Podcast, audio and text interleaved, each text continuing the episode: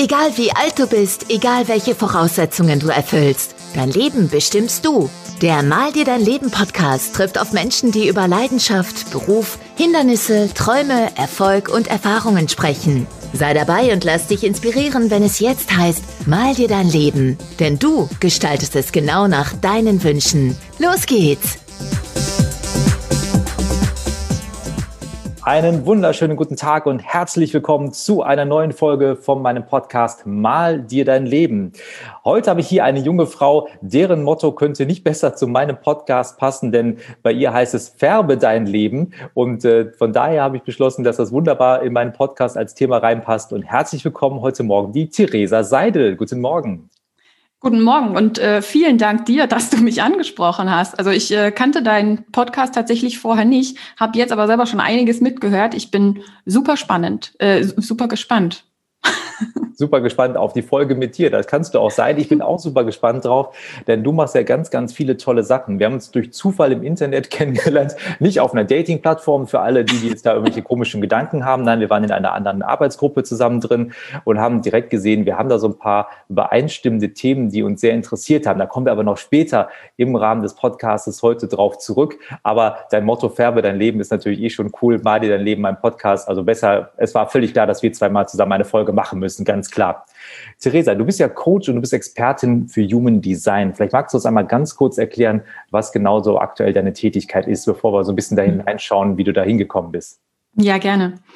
Ähm, ja, ich bin Coach vor allem eben im Bereich Selbstmanagement und Human Design. Das heißt, bei mir geht es vor allem darum, dass ich die Menschen dazu bringen möchte, ihr eigenes Leben wirklich zu leben. Und da kommt eben auch mein Motto ins Spiel, also quasi ihr eigenes Leben in ihren Farben zu gestalten und eben auch zu gucken, was brauche ich dafür? Welche Tools kann ich mir an die Hand nehmen? Was ist denn wichtig, um wirklich mein Leben zu leben, um meine Erfüllung zu leben, um das zu leben, wofür ich wirklich für mich auf dieser Welt bin? Ja, kann ich einfach nur unterstreichen. Man sieht, wir haben da in der Richtung, glaube ich, sehr ähnlichen Gedankenangang. Kann ich absolut nachvollziehen, bin ich bei dir. Ähm, jetzt weiß ich natürlich auch, du bist ja genauso wenig wie ich mit diesem Thema so auf die Welt gekommen, sondern dort ist ja auch so zwei, drei andere Sachen in deinem Leben, die du mal durchlaufen hast. Vielleicht magst du uns ein ganz klein bisschen mit zurücknehmen. Theresa, so als Kind, große Träume, was ist das vielleicht so gewesen und wie war so dein Werdegang bis zu dem Coach, der du heute bist? Ja, klar, gerne. Ähm, also tatsächlich wollte ich eigentlich schon immer Anwältin werden. Schon als ich klein war, wusste ich, ich muss Anwältin werden, weil es ist wichtig, dass es jemanden auf dieser Welt gibt, der äh, gerecht ist, der zwischen mhm. richtig und falsch unterscheiden kann und äh, der also auch Recht sprechen kann. Okay. Und deswegen wollte ich von Anfang an Anwältin werden und habe tatsächlich auch meine Schulbildung eigentlich darauf ausgebaut. Ich hatte keinen Bock mehr auf Schule, schon erst recht nicht auf Gymnasium, aber ich musste ja mein Abitur machen, um Jura studieren zu können. Mhm. Das war der einzige Weg und das war quasi meine Motivation, meine ganze Schulzeit durch, das alles durchzuziehen. Okay. Jetzt stelle ich mir vor, Du hast auf der einen Seite dieses große Ziel, Anwältin zu werden, zwischen richtig und falsch zu unterscheiden oder auch in die Rechtsprechung dahingehend mitzusteuern und zu beeinflussen. Muss jetzt das Abitur aber durchmachen. Das ist ja schon auch ein paar Jährchen, die man ja dann extra dranhängen muss. Ähm, da muss man schon ein extrem großes Ziel haben und extrem viel Willen auch mitbringen, um das dann auch freiwillig machen zu können. Ist dir das manchmal schwer gefallen oder wie war dann so die Schulzeit für dich? Ja, definitiv. Also Die Schulzeit war auch nicht einfach, weil ich gleichzeitig auch noch Prüfungspanikerin bin. Hm, okay. Ähm, das heißt, immer dann, wenn es auf wichtige Punkte zuging, wie zum Beispiel den Übertritt von der Grundschule aufs Gymnasium, mhm. da sind meine Noten plötzlich in den Keller gegangen. Ich war an sich mhm. immer eine ganz gute Schülerin, war engagiert, mir ist das Lernen auch leicht gefallen.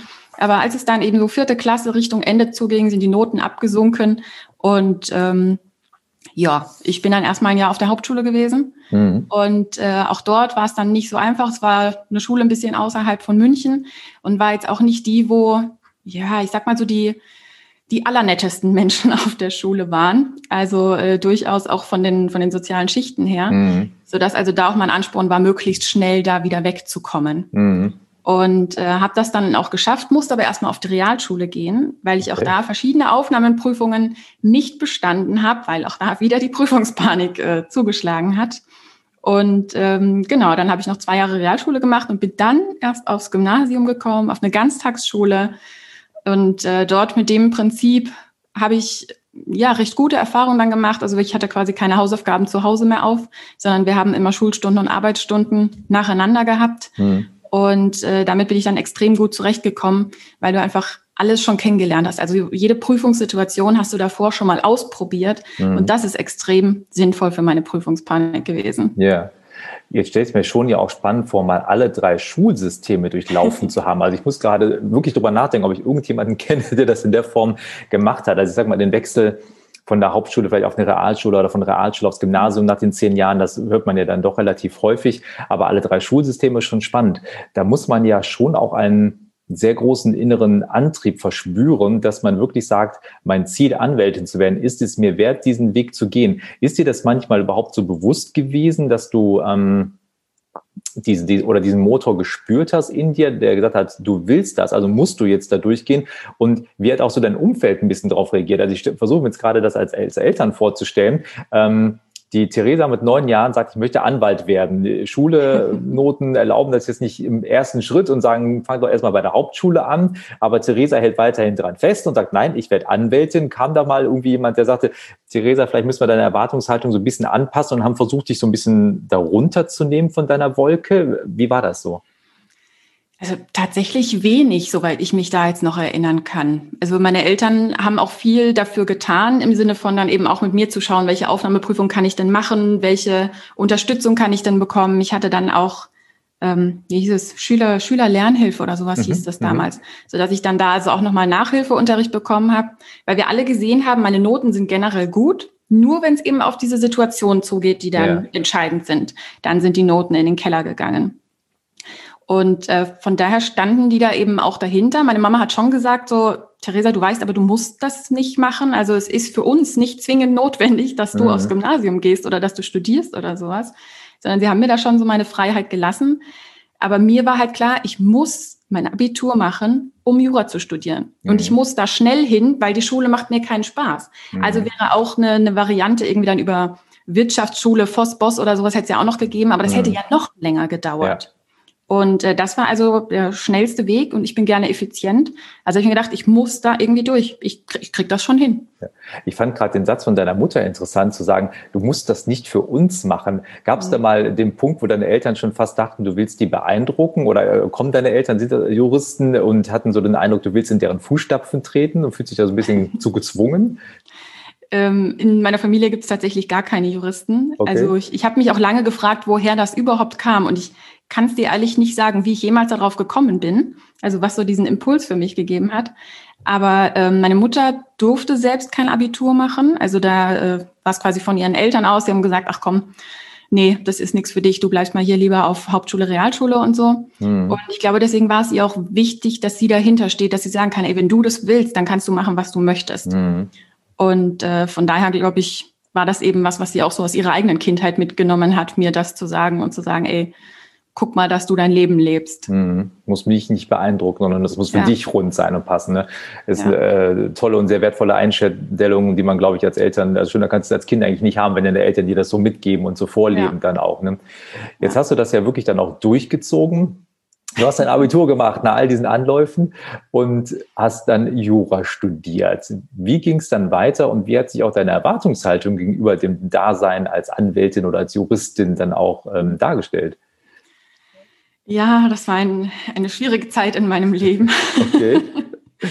ähm, ich habe dann angefangen, Jura zu studieren, hatte mir dann eben auch so meine Universität ausgesucht, an die ich möchte. Ich war dann in Regensburg an der Universität und habe angefangen, war total begeistert und habe mir überlegt, so in welchen Schwerpunkt will ich denn einsteigen. Ich habe das ganze Schul, also das ganze Unisystem auswendig gekonnt. Ich wusste, wann ich welche Entscheidung treffen muss, welche Prüfung ich ablegen muss, damit ich möglichst diese Regelstudienzeit auch einhalte, um auch hier also wieder möglichst schnell ja. an mein Ziel zu kommen. Und ähm, ja, so nach den ersten zwei Semestern war es, habe ich festgestellt, irgendwie irgendwas stimmt da nicht so ganz. Also irgendwie sind meine Noten dann auch nicht so gut gewesen, wie ich dachte mhm. oder wie ich gehofft hatte vielleicht auch. Und auch das, was ich gelernt habe, das war alles so, also irgendwie gibt's richtig und falsch gar nicht. Und mhm. das war ja eigentlich mein Hintergrund dahinter. Ja. Ich wollte sagen können, das ist richtig und das ist falsch. Und das gab's nicht. Und ganz im Gegensatz sogar, als ich dann auch mein erstes Praktikum gemacht habe bei der Staatsanwaltschaft, war das eher so, äh, Moment mal, das, was Sie da gerade entschieden haben, das ist doch gar nicht gerecht. Mhm. Also das ja, und da habe ich festgestellt, so Recht haben und Recht kriegen sind tatsächlich zwei Paar Schuhe. Ja. auch wenn mir das davor mit Sicherheit schon mal jemand gesagt hat, ich bin so ein Mensch, übrigens, da spielt schon Human Design mit rein in meiner Erkenntnis, ich muss Dinge selber ausprobieren. Mhm. Und äh, diese ersten zwei Semester waren dann also mein Ausprobieren. Ich habe dann aber weitergemacht. Ich konnte da noch nicht loslassen, weil ich mir dachte, mein ganzes Leben habe ich mhm. jetzt da reingesetzt. Ich habe weitergemacht. Ich dachte, das wird ja auch besser. Ich habe dann auch zwischendurch ein paar sehr gute Noten geschrieben in den verschiedenen Arbeiten, wo ich dann eben auch wieder so in meinem Element drinnen war.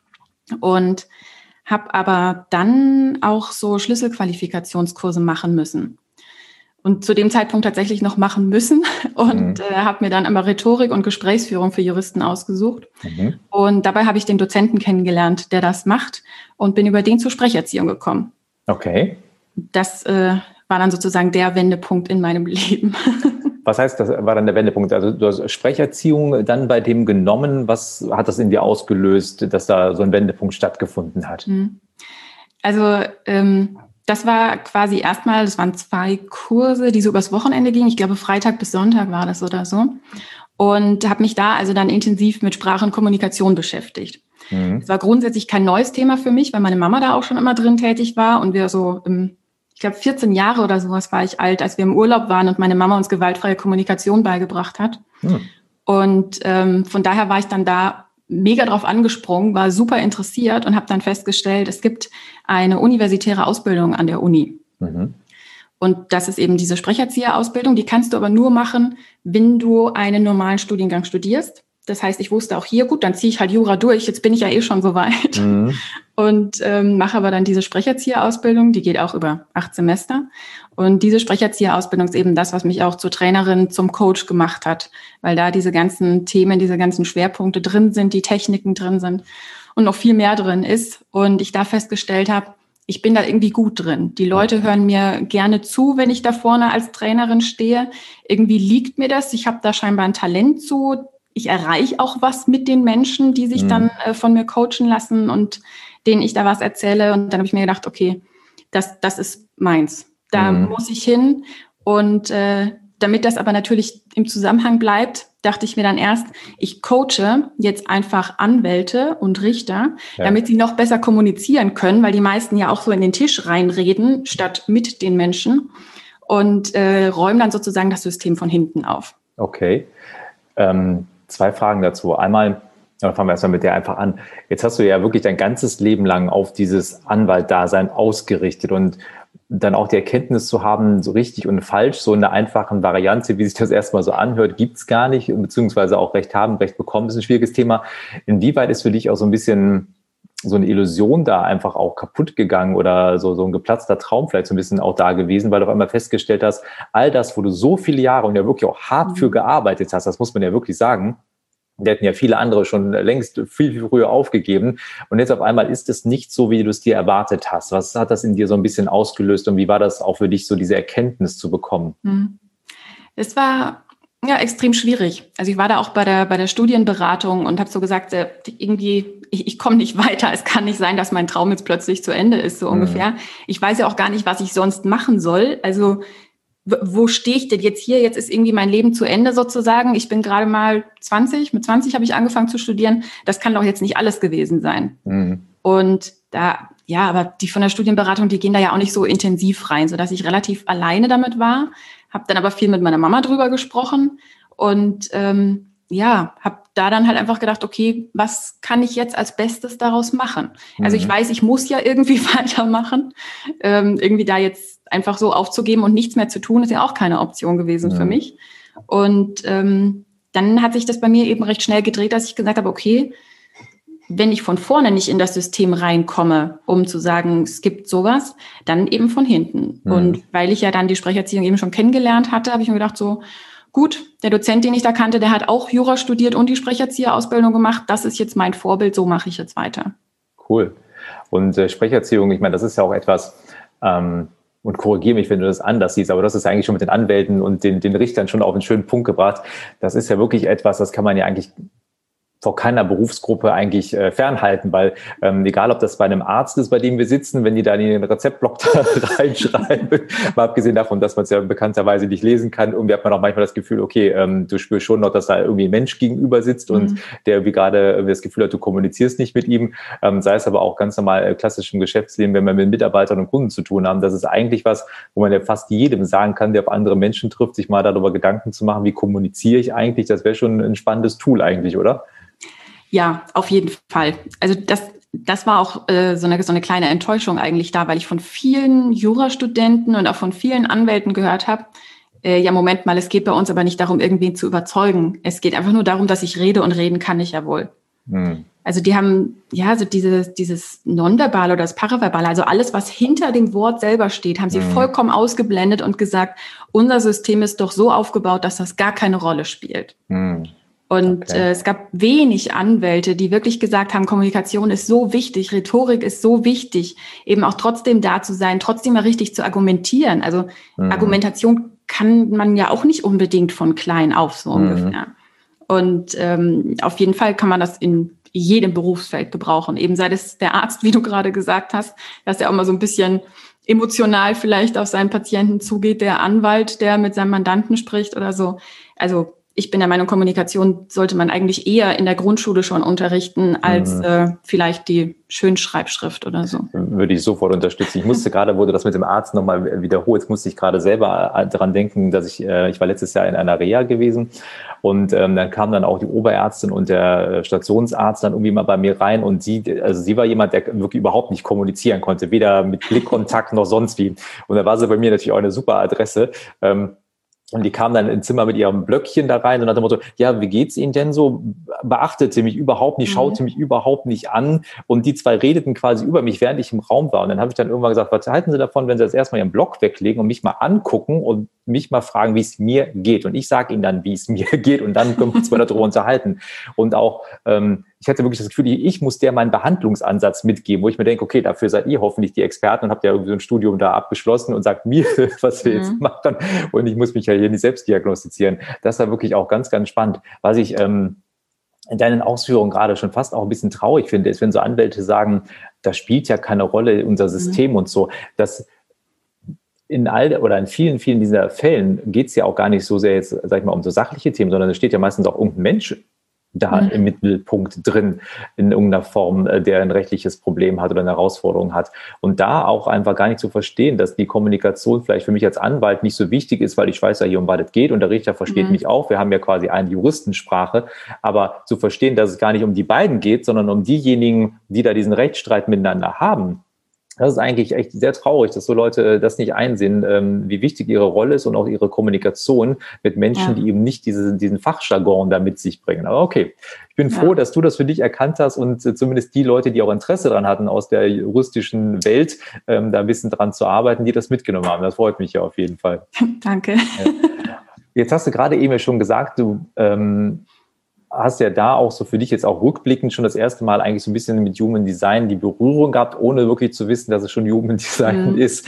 Wie ist denn dann der Weg dahin gekommen, auch ähm, wirklich zu sagen, ja, ich bin jetzt Coach oder ich werde jetzt Coach, weil das liegt mir auch mal, die Menschen hören mir zu, aber dann auch den Weg in das Thema Human Design reinzufinden, weil mhm. ich ein sehr spannendes Thema finde und ähm, vielleicht uns da ein bisschen zu erklären, wie du da deinen Weg gehabt hast. Ja, klar. Ähm, ja, der Weg, also da lagen tatsächlich noch ein paar Jahre dazwischen. Ich habe dann eben die Sprecherzieherausbildung gemacht, habe dann an der Uni auch noch den Master dazu gemacht, ähm, habe Jura auch als Wirtschaftsjuristin abgeschlossen, also habe den Bachelor of Law auch wirklich gemacht, damit das eben alles ja abgeschlossen mhm. ist. Das war wichtig für mich. Und habe dann nach dem Studium gedacht, okay, ich muss jetzt irgendwie mal Erfahrung sammeln, bevor ich mich dann selbstständig machen kann und die Leute auch wirklich zu mir kommen und erkennen, was sie an mir haben. Mhm. Und ähm, ja, ich hatte da so ein paar menschliche äh, Schwierigkeiten in Regensburg und habe dann gesagt, okay, irgendwie muss ich aber auch gleichzeitig weg aus Regensburg. Mhm. Und wie es das Schicksal manchmal so will, kam dann eine Stellenbeschreibung für ein Praktikum in Bremen. Mhm. Und das äh, wurde quasi über den Masterstudiengang, bin ich da rangekommen, habe ich beworben, zwei Wochen später war ich weg. Mhm. Zwei Wochen später habe ich also in Bremen gewohnt, dachte erstmal nur so, ja, für die nächsten sechs Monate halt, wie das Praktikum ist und dann gucken wir weiter. Wurde dann dort aber übernommen und das Praktikum war eben schon im Bereich Coaching und Training. Mhm. Es hatte so gar nichts mehr mit Jura zu tun, sondern es ging wirklich um Vertriebstraining, Servicetraining, Führungskompetenzen und so. Und da habe ich mein Praktikum gemacht, konnte auch viel in ja, eben die Trainingsart von anderen Menschen reinschauen. Die waren da auch sehr, sehr offen und transparent und haben mir wirklich auch alles erklärt. Und habe dann gesagt, gut, das ist auf jeden Fall das Richtige. Also nicht schon wieder so eine Niederlage wie mhm. bei Jura, sondern ich weiß, ich bin hier richtig, ich weiß, mhm. ich kann das. Und ähm, ja, habe dann da weitergemacht und habe dann aber gemerkt, das wird mir zu klein. Also es war eine, eine kleine Firma mit wenigen Mitarbeitern, die eben so ihre Coachings, ihre Trainings gemacht haben und habe dann gesagt, ich brauche jetzt irgendwie was was Größeres mhm. und habe mich dann beworben und bin dann zu einer anderen Firma gegangen in der Automobilbranche, wo ich eben auch wirklich als Trainerin in Durchführung und Konzeption im Bereich Vertrieb tätig war mhm. und da dann eben angehende Verkäufer darin geschult habe, wie sie denn besser mit ihren Kunden kommunizieren, wie sie denn wirklich rausfinden, was der Kunde braucht, was sein mhm. Anspruch zum Beispiel auch an ein Auto ist, mhm. damit sie ihm dann ja auch dieses Fahrzeug wirklich verkaufen können. Darf ich noch eine kurze Zwischenfrage stellen? Weil du hast eben gesagt, da hast du für dich so gemerkt, das kannst du und das ist so dein Ding, ähm, mhm. als du deine, deine erste Stelle quasi da hattest. Ähm, ich habe ja in den letzten Wochen mich auch sehr viel mit dem Thema Emotionen beschäftigt und da geht es ja oft auch darum, wo fühlt man das denn? Und das ist, glaube ich, etwas, würde ich dich gerne mal nur nachfragen, ob du das noch, ähm, dich vielleicht noch daran erinnern kannst. Mhm. Äh, weil ich glaube, manche Menschen, die sind sich ja so unsicher darüber, ist es das jetzt wirklich oder nicht? Und ich bin immer der Meinung, man fühlt es. Kannst du dich vielleicht daran erinnern, dass du in dem Moment, wo du das für dich so registriert hast, das ist das Richtige, ob du das irgendwo gespürt hast, also ob du innerlich mhm. ähm, das wahrnehmen konntest, dass sich das rund anfühlte. Hattest du das? Also was ich so für mich festgestellt habe, wenn ich das so, so rekapitulieren kann, ist, dass ich ja eigentlich gemerkt habe, wie ich strahle dabei. Mhm. Dass ich also wirklich gerne da vorne stehe, dass ich natürlich auch so meine Aufregung habe, mhm. aber dass ich mich darüber freue, dass ich da einen riesen Spaß dran habe, mir zu überlegen, was ich denn mit den Teilnehmern machen kann, damit auch die Spaß haben. Mhm. Weil das ist tatsächlich meine einzige Regel, wenn ich ins Training gehe, ist, ich will verdammt nochmal Spaß haben. Alles andere ist mir egal. Und wenn du aus diesem Training rausgehst und sagst, hey, keine Ahnung, was die Theresa da erzählt hat, aber wir hatten Spaß, dann mhm. bin ich glücklich. Das ist vollkommen in Ordnung für mich. Also ist natürlich nicht alles. Zum Glück äh, habe ich auch noch nie diese Rückmeldung bekommen. Aber ich, ich finde das extrem wichtig. Und das war das, wo ich eben gemerkt habe, das ist meins. Also die mhm. Leute haben auch Spaß, die Leute nehmen da auch was mit, weil du ja auch eben mit Spaß, mit Emotionen viel mehr und viel besser lernen kannst und ja. die Dinge ja auch ganz anders aufnehmen kannst, wie wenn du da drin sitzt, keinen Bock hast, schlechte Laune hast und dir denkst so, ach, schon wieder drei Stunden, die ich hier absitzen muss. Mhm also da kann der Trainer da vorne so gut sein, wie er will, du wirst es nicht mitnehmen. Ja. Und ich finde es so schön, dass du das sagst, ähm, man darf auch Spaß haben. Und das ist ja was, was wir ja. so manchmal das Gefühl haben, das fehlt ja manchmal so ein bisschen gerade auch bei Unternehmen, dass sie vergessen, dass man auch mit Spaß Dinge lernen kann. Mhm. Und du sagtest eben so schön, wenn die nur rausgehen und sagten, ich hatte Spaß, ähm, dann wärst du schon zufrieden. Ich wette mit dir, die hatten zwar Spaß und die haben aber in der Zwischenzeit wahrscheinlich gar nicht realisiert, was sie parallel aber auch alles gelernt haben. Da ist vielleicht der Spaßfaktor das, was jetzt gerade so ganz, ganz in Erinnerung ist oder so präsent in dem Moment dann einfach ist. Aber die werden trotzdem anschließend feststellen, was sie parallel alles gelernt haben, ohne das Gefühl haben zu müssen, wie früher in der Schule, oh, ich mhm. muss jetzt was lernen, sondern man geht mit einem völlig anderen Aspekt ran und nimmt den Spaß eigentlich als ganz, ganz tolles Tool mit, nenne ich es einfach mhm. mal, ähm, um einfach, ähm, die Leichtigkeit der Aufnahme auch für einen selber aufzubereiten und dass man einfach leichter Zugang zu den Dingen hat und dann auch einfach äh, ja mehr lernt. Also ich glaube auch, dass das ein, einfach ein ganz, ganz richtiger und wichtiger Ansatz ist, den wir, glaube ich, in, in unserem Unternehmen auch gut gebrauchen können und auch in der Schule. Ja. Denn auch da wäre ja. schön, wenn, glaube ich, die Kinder ein bisschen mehr Spaß hätten, dann würden die, glaube ich, auch anders lernen. Ja, das auf jeden Fall. Also das, ja, Spaß ist einfach unglaublich wichtig. Und das ist auch was, was ich in dem Job dann tatsächlich mitgenommen habe. Mhm. Weil viele von denen sind eben hingeschickt worden, also mussten dann ja die Verkäuferausbildung mhm. zum Beispiel machen. Und das hast du auch gemerkt. Mhm. Und das war auch so ein Punkt, wo ich dann gemerkt habe, okay, jetzt ist der Zeitpunkt gekommen, wo ich mich nebenbei schon mal selbstständig mache, weil das will ich nicht mein Leben lang machen. Ich will mhm. mit Menschen arbeiten, die auch Lust darauf haben, sich zu entwickeln, ja. die auch Lust darauf haben, neuen Input zu bekommen, was Neues zu lernen, weil eben nur dann kannst du auch wirklich den Spaß haben. Ja bin ich 100% bei dir. Und äh, gut, dass du dich so entschieden hast, weil sonst würden wir heute vielleicht dieses Interview nicht führen können und uns darüber Gedanken machen, wie es dann weitergegangen ist. Wahrscheinlich, komplett, ja. Ja, komplett selbstständig und dann geht es ja irgendwann auch in das Richtung, äh, Richtung das Thema Human Design, was du für dich entdeckt hast. Wie ist das auf einmal aufgetaucht? Ja, also äh, genau, ich war dann da in der Firma, habe da äh, einige Zeit Training gemacht und mich nebenbei eben selbstständig gemacht. Und ich bin so jemand, ich inhaliere Weiterbildung. Mhm. Also ich habe so viele Kurse nebenbei gemacht, Weiterbildung gemacht, weil mich das interessiert und das interessiert und ich mir überall dachte, ah, das kann ich hier gut integrieren und da gut integrieren. Und da kam dann, ja, letztes Jahr tatsächlich erst Human Design. Mhm. Ich habe das bei Instagram in einer Story von irgendwem, habe ich das gesehen, so zum ersten Mal und gedacht, naja, hm, ob da jetzt so viel Wahres dran ist, so ist ja eben auch so, so ein bisschen in die richtigen, äh, ein bisschen in die Richtung Spiritualität. Und das ja schon, ich habe mich da immer mal wieder für interessiert. Also meine Mama hatte auch Tarotkarten, die habe ich mir dann auch mal angeschaut und habe auch mal so mir Tarot gelegt, so weit man das kann, wenn man es noch nie gemacht hat und mhm. sowas. War da schon mal so ein bisschen interessiert, war aber gleichzeitig immer so ein Skeptiker, der alles hinterfragt. Also auch mhm. das. Und weil es keine logische Antwort dafür gab, also auch bei Human Design erstmal so, ja, mal gucken, was da so kommt. War aber trotzdem irgendwie so angefixt davon, dass ich mich also weiter reingearbeitet habe. Ich habe dann im Urlaub ein komplettes Buch dazu durchgelesen, habe dann schon mal meinen Chart ausgedruckt, wo du ja dann eben sehen kannst, wo sind denn deine Energien, um das dann eben alles nachzuschauen.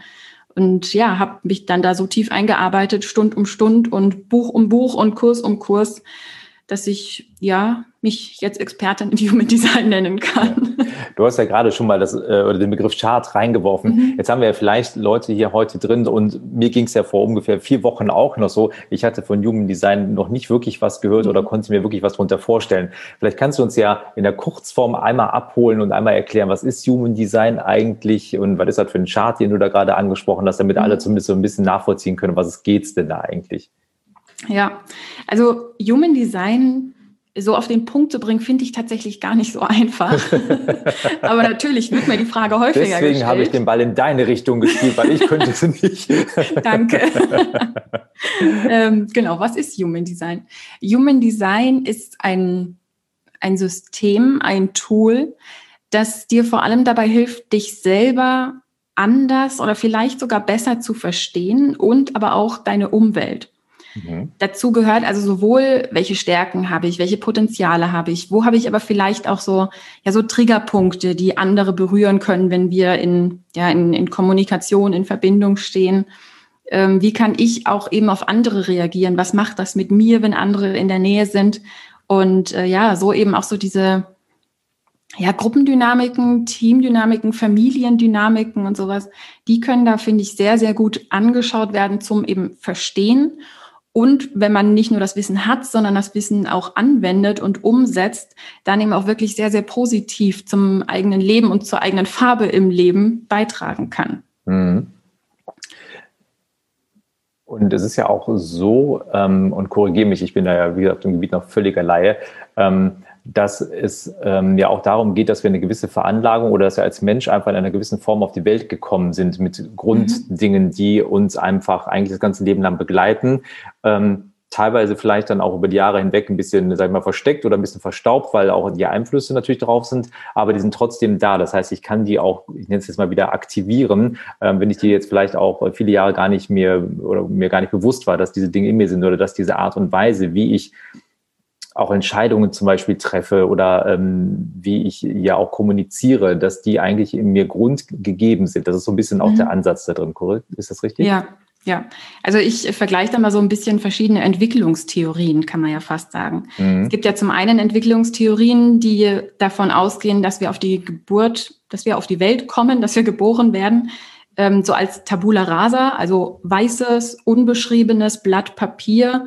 Ähm, das quasi vom ersten Tag an dann geprägt wird durch das, was man hört, das, was man sieht, das, was man spürt, das, was man erlebt. Mhm. Und es gibt ja aber genauso Entwicklungstheorien, die sagen, dass ja ein, eine bestimmte, ja vielleicht sogar eine bestimmte Idee, eine bestimmte Verhaltensweise oder sowas angeboren sind. Mhm. Und dass die uns zum Beispiel durch die Gene mitgegeben werden, vielleicht aber auch durch die, die Schwangerschaft, die wir dann da getragen werden und ja trotzdem schon einiges mitbekommen. Mhm. Und Human Design ist eben eine dieser Systeme, eines dieser Tools, das davon ausgeht, dass eben zur Geburt was da ist. Mhm. Das heißt, in dem Moment, in dem ich auf die Welt komme, und in Berührung mit der Welt komme, also in Berührung mit der ganzen Energie auch komme, die da um mich rumschwirrt, in dem Moment bekomme ich verschiedene Informationen mit. Manche eben wirklich durch diesen Augenblick, manche aber auch durch die Genetik von Eltern, von Großeltern und so weiter. Mhm. Das sind, wenn man sich dann dieses Chart anschaut, eben die Teile, die bewusst sind oder die Teile, die unbewusst, also designt sind, weil mhm. sie eben Veranlagung sind. Ich finde auch, ähm, was du gerade gesagt hast, ähm, was wir ja schon vor der Geburt quasi mitbekommen, ja auch schon im Rahmen der Schwangerschaft. Und das ist auch ein ganz, ganz spannendes Thema. Da haben wir auch letzte Woche noch im Rahmen von einem Emotionscoaching ganz viel darüber gesprochen, ähm, dass ja ein, ein, ein Kind im Mutterbauch ja schon so viele Dinge mitbekommt, auch die Emotionen der mhm. Mutter oder des Umfeldes, ähm, wie auch eine Schwangerschaft bei den Eltern erlebt wird und in welchem Rahmen die auch stattfindet. Bin ich ständig nur, keine Ahnung, unterwegs, bin ich ständig emotional nur auf 180 äh, unterwegs oder bin ich da auch eher ein entspannter, ruhiger Typ, dass sich da schon so viel aufs Kind auch überträgt, auch in äh, die Art und Weise, wie dann ein Kind auch seine, ja, auf die Welt kommt dann einfach auch. Ja. Und dann, was du ja gerade beschrieben hast, wenn es dann auf die Welt kommt, die ganze Energie, die dann auf einmal dann noch noch dazu kommt. Das ist wirklich ein ganz, ganz spannender Prozess, ähm, der bei, also insgesamt nicht getrennt werden kann, glaube ich, mhm. sondern die Zeit während der Schwangerschaft, aber genauso wie die Zeit dann ab der Geburt, ähm, die dann einfach auch zusammenfließen dann auch. Ja, es ist wahnsinnig spannend. Ja. In, der, in der Arbeit, die du jetzt hier auch machst, und du hast ja eben mal so einen Chart angesprochen. Also wenn ich jetzt zum Beispiel wissen wollen würde, Human Design, da gibt es ja auch so verschiedene Typen, die man da so mhm. sein kann. Da gibt es ja, ich glaube, vier sind es, glaube ich, äh, oder gibt es mehr? Je nachdem, wie man es bezeichnet, spricht man von vier oder fünf. okay, vier oder fünf war ich ja gar nicht so weit davon weg. Ähm, jetzt möchte ich gerne mal wissen, was, was ist das für mich? Was bin ich denn da so für ein Typ? Wo kann ich das jetzt rausfinden mhm. und wie kann ich das auch analysieren? Weil das muss ich schon gestehen, dass ich das erste Mal ähm, mich damit beschäftigt habe, dachte mir so, wow, da ist ganz schön viel Input. Jetzt brauche ich mal jemanden, der mir das übersetzt. Also das wäre so ähnlich, als wenn ich mit dem Juristen jetzt zusammensitzen würde. ich brauche da mal jemanden, der kommuniziert das mal auf eine mhm. Sprache, die ich auch nachvollziehen kann. Ja, also so ein Chart kann man sich einfach im Internet erstellen lassen, wenn man hier bei verschiedenen Suchmaschinen eingibt, Human Design Rechner, dann kommt man auf verschiedene Seiten, die da alle für geeignet sind. Und dann braucht man sein Geburtsdatum, seinen Geburtsort und seine Geburtszeit. Mhm. Gibt jetzt natürlich auch Menschen, die wissen ihre Geburtszeit gar nicht. Die können dann auch zum Beispiel erstmal so 12 Uhr angeben. Der Typ da kommen wir dann gleich noch näher drauf, den mhm. kann man dann meistens auch nutzen. Also das ist dann normalerweise auch der Typ. Aber wenn man dann tiefer einsteigt in Kanäle, in Tore, da könnte dann ein Unterschied sein. Das mhm. heißt, wenn man so tief einsteigen möchte, dann sollte man schon dafür sorgen, dass man irgendwie ans Geburts, an die Geburtszeit auch kommt. Ja. Aber so einen Eindruck kann man auch so schon bekommen. Okay. Ähm, jetzt hast du ja gerade schon Kanäle, Tore, das sind ja schon ja. alles wieder so Begriffe aus der Welt des Human Design. Ähm, wie könntest du jetzt nochmal wenn ich mir jetzt überlegen sollte, warum sollte ich mich mal mit Human Design beschäftigen oder warum sollte ich mir so einen Chart über mich mal angucken? Was würde mir das bringen? Mhm. Also wenn du dir so einen Chart anschaust, wenn wir jetzt mal äh, rein visuell einfach gehen und du guckst auf dein Bild, dann siehst du verschiedene Energiezentren, so angelehnt an die Chakren, ähm, die du hast. Also mhm. sprich, es gibt insgesamt neun Energiezentren und davon können welche bei dir aktiviert sein und es können welche nicht aktiviert sein. Und daraus kannst du also relativ schnell schon lesen, welche Energien dir kontinuierlich zur Verfügung stehen. Also mhm. du alleine in einem Raum hast diese Energien immer zur Verfügung. Mhm. Die können ganz unterschiedlich aussehen und sich ganz unterschiedlich auswirken, aber du hast sie immer zur Verfügung. Und das ist so, finde ich, die, die erste wichtige Sache eben, die du daraus lesen kannst, weil daraus liest du, welcher von diesen vier oder fünf Typen du bist. Auch da gibt es eben unterschiedliche äh, Typen, wie energiegeladen du dann zum Beispiel bist. Und ähm, genauso siehst du aber auch da schon an den Zentren, die bei dir eben nicht aktiv sind, also die Energien, die du nicht kontinuierlich zur Verfügung hast, wo du dann zum Beispiel konditionierbar bist, also wo Leute Einfluss auf dich nehmen können, wo mhm. du auch ja, durch Erziehung, durch Prägung und sowas etwas anlernen kannst, deutlich einfacher als in eben den Zentren, in denen du selbst wirklich die Energie zur Verfügung hast. Mhm. Und es ist ja wirklich auch ganz spannend, auch mit, mit der Energie. Wir hatten ja zum Beispiel uns meinen Chart hier auch mal angesehen. Mhm. Und dass ich ja so ein Typ bin, der gerne und viel arbeiten kann, aber mhm. auch die nötige Energie dafür hat. Also dass ich auch, ähm, gerade wenn ich Dinge mache, die mich ja begeistern oder die ja wirklich aus meiner Intention heraus auch geschehen, dass es da relativ schwierig ist, meine Energie an ein Limit zu bringen. Und weil ich einfach so viel davon vorrätig habe und ähm, dann auch nutzen kann, während andere ähm, das zum Beispiel nicht haben, sondern auch wissen müssen, wo ist es jetzt mal Zeit, meine Pause zu machen und meinen mhm. Akku erstmal wieder aufzuladen, um dann wiederum weitermachen zu können. Das ist nur mal so ein Beispiel, was mir jetzt gerade noch so in mhm. Erinnerung geblieben ist, was ja wirklich sehr, sehr spannend ist. Ähm, ich komme noch mal kurz auf die, die Frage davor so ein bisschen zurück. Ähm, warum jetzt bin ich in, in mhm. Führungskraft in einem Unternehmen, ähm, ich bin Selbstständiger, was auch immer ich eigentlich bin. Warum sollte es für mich interessant sein, mir das vielleicht mal anzugucken oder auch für familiäre Zusammenhänge? Wofür ist es mhm. vielleicht interessant, mal zu wissen, welche, welchen Chart habe ich, welchen Chart hat meine Frau, äh, mein Kind? Ähm, wo ist das interessant, mal zu wissen? Mhm. Also ich würde ja am liebsten die ganze Welt analysieren, wenn es nicht mehr ginge. ähm, also erstmal vorweg, man kann anhand eines Charts nicht sagen, dass irgendjemand was nicht kann. Mhm. Das, das finde ich ganz, ganz wichtig bei dem System, dass es eben nicht darum geht zu sagen, äh, der Job, den du gerade machst, der ist vollkommen falsch für dich, mhm. sondern dass es eher darum geht, wie ich es mache. Also ob ich jetzt Führungskraft bin oder Mitarbeiter, ob ich jetzt in Finanzen arbeite oder im emotionalen Bereich oder sowas. Ich kann alles machen, wenn es mir dann eben zum Beispiel Spaß macht. Mhm. Und dieser Spaß steht zum Beispiel beim Generator oder beim Manifesting Generator. Das sind zwei der, ähm, ähm, genau. zwei genau, der verschiedenen die, Modelle, die es da gibt. Genau, das sind zwei dieser fünf Typen und deswegen vier oder fünf, weil dieser Manifesting Generator ist quasi ein Hybride aus zwei und wenn man den sozusagen erstmal rausnimmt, dann spricht man von vier Typen. Aber genau, das ist da eben wichtig und als Führungskraft zum Beispiel könnte es mir ja helfen zu sehen, welche Energien haben denn meine Mitarbeiter und welche Energien habe auch ich, um die Aufgaben richtig zu verteilen um auch zu sagen, okay, hier brauche ich jemanden, der vielleicht konstant dran sitzt. Oder hier brauche ich jemanden, der eher so als Springer auch fungieren kann, um da eben wirklich zu gucken, wo muss ich auch auf mich selber und auf meine Mitarbeiter Acht geben. Mhm. Genauso aber auch in der Familie.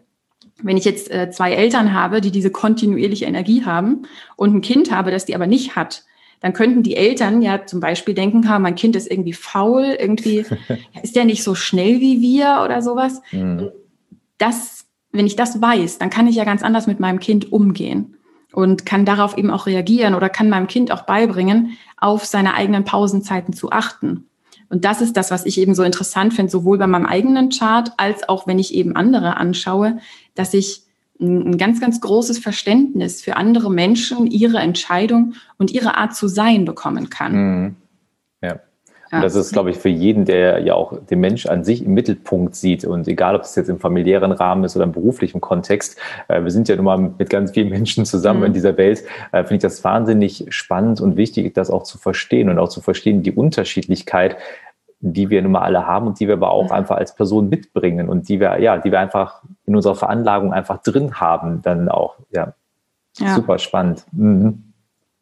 Ich würde mit dir jetzt am liebsten nur drei Stunden über Jugenddesign reden, weil ich jetzt so ein super spannendes Thema finde, über das ich ja auch über Zufall gestolpert bin, was mhm. mir aber auch, wie du das eben so schön beschrieben hast, sofort angefixt hast, weil ich auch so gerne analysiere und auch den, den, den Ursprung mir gerne angucke, wo kommen eigentlich Sachen her und da auch immer sehr, sehr neugierig drauf bin und habe da so viele spannende Sachen wiederentdeckt, auch in meinem Chart auch für mich selber, wie ich selber Entscheidungen treffe, mhm. wie ich auch Entscheidungen kommuniziere, auch teilweise ohne viele Worte.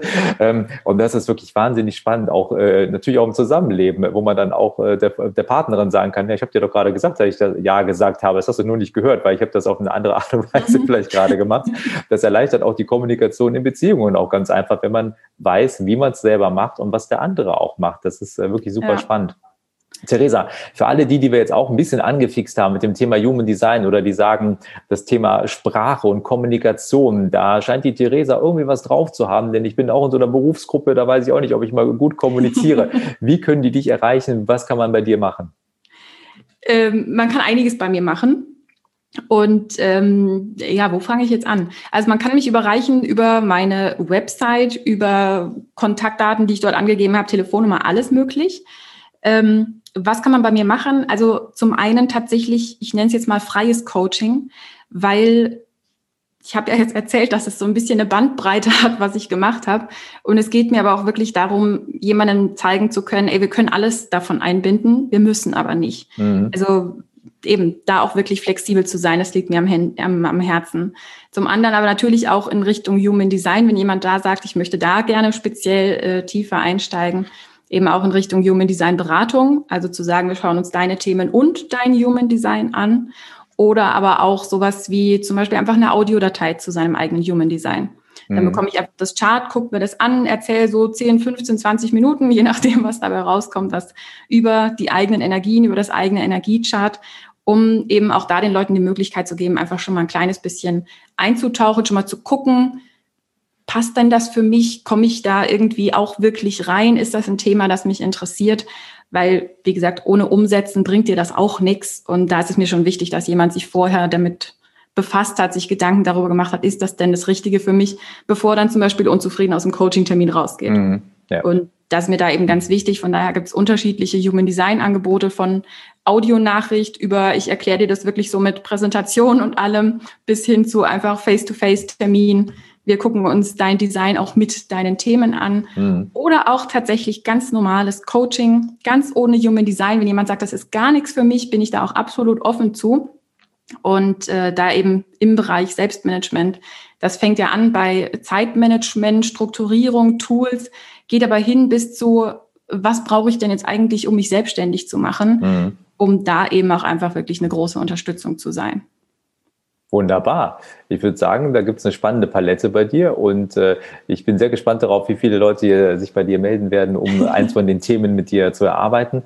Hat mir auf jeden Fall super viel Spaß gemacht, heute Morgen den Podcast mit dir aufzunehmen. Ich habe auch schon wieder für mich wieder ganz viele Sachen mitgenommen. wünsche dir weiterhin viel Erfolg und ganz, ganz vielen Dank für deine Zeit und ich hoffe, dass wir noch ganz viel Farbe in das Leben von anderen Leuten bringen können. Das hoffe ich auch. Vielen, vielen Dank für die Gelegenheit. Ich freue mich auf jeden, der sich meldet und bin sehr, sehr gespannt, was sich da auch in der Zeit bei allen Menschen noch tun wird. Das war's für den Moment. Freue dich auf weitere inspirierende Menschen, Geschichten und Impulse. Sei demnächst wieder dabei, wenn es heißt Mal dir dein Leben. Der Podcast für und von erfolgreichen Menschen.